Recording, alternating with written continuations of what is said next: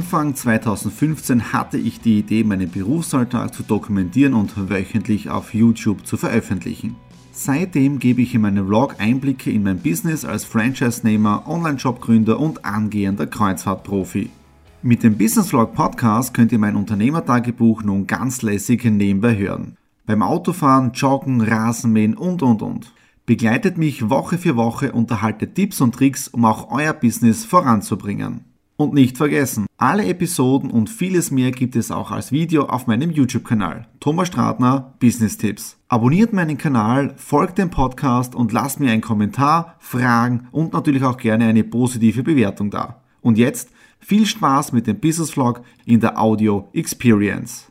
Hallo und herzlich willkommen. Wir starten in eine neue Woche hinein und das heißt auch Ausgabe 199 startet. Und obwohl für mich jetzt da ein Homeoffice-Tag zu Ende geht, wollte ich den Business Vlog noch starten. Ja, mit den letzten Kräften. Heute war ein sensationeller Homeoffice-Tag mit tollen Telefongesprächen, neuen Abschlüssen, neuen Paketpreisen, Honorare mit allem drum und dran, Mitarbeitertelefonate. Also es war wirklich ein super spitzenmäßiger Wochenstart äh, und ich bin überhaupt nicht richtig rausgekommen heute an die frische Luft und es war eh nicht wirklich schön, wir haben momentan Hochnebel.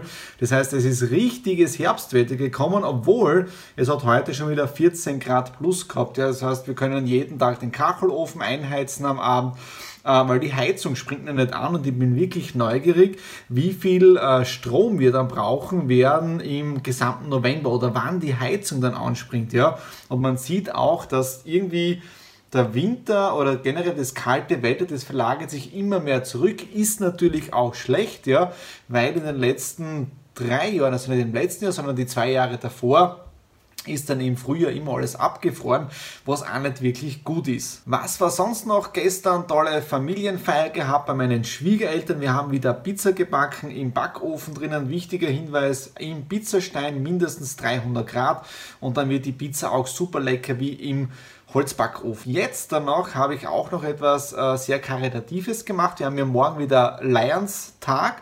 Bedeutet, wir sind äh, bei der Kalenderpräsentation von unserem Adventkalender. Ihr seht es vielleicht da oben. Da stehen äh, die Adventkalender der letzten Jahre, die ich als Projektleiter mit betreut habe und das habe ich ja abgegeben. Bin jetzt da nur mehr Schatzmeister, also nur mehr für die Finanzen zuständig im Club. Und ich habe jetzt dann auch schnell eine Unterstützung überwiesen an einen Menschen, den wir im Vorstand beschlossen haben, diesen Menschen zu helfen. Äh, und wenn du dann so diese Danke-E-Mails zurückbekommst, da weißt du dann, dass du wirklich die Minuten, die du noch hast, die freien Minuten, genau für das Richtige einsetzt. So, jetzt mache ich Feierabend, weil morgen um 10 Uhr Auswärtstermin, auf das freue ich mich auch schon irrsinnig und äh, am Abend dann um 17 Uhr die Kalenderpräsentation. In dem Sinne, gute Nacht. Ich habe mir lange überlegt, ob ich das Video heute machen soll oder erst später in der Woche, aber ich denke, ich mache das doch heute, weil mit diesem Video endet auch der Business Vlog Ausgabe 199 und das Ganze leider mit einem traurigen Hintergrund. In der letzten Nacht ist mein Opa verstorben. Wir haben heuer im März seinen 90. Geburtstag gefeiert. Wir waren dann zu meinem Geburtstag auch noch mit ihm in Mariazell.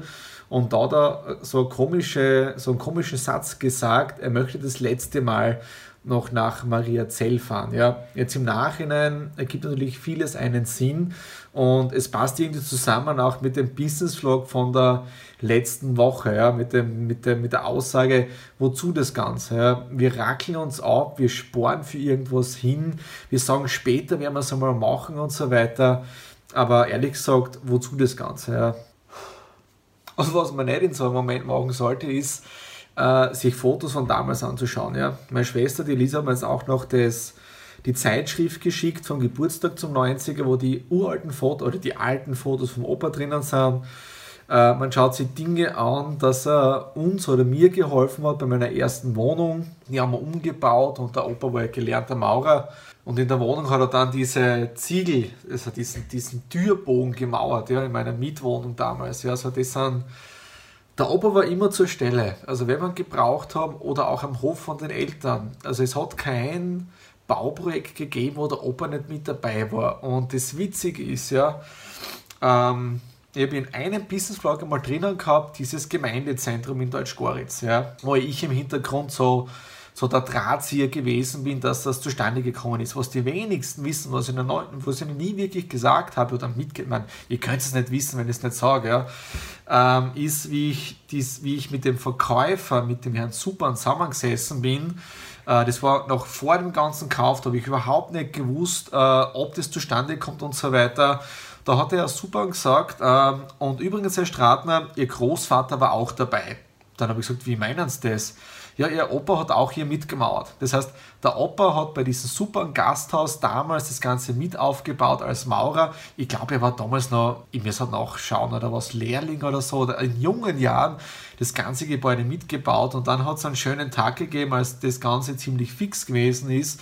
Äh, habe ich den Opa dann eingepackt und wir sind dann zusammen, das war jetzt ja zehn Jahre her, sind wir dann zusammen ins Supernhaus gefahren, da hat er sich das Ganze angeschaut, das Ganze war noch vor dem Abbruch, ja.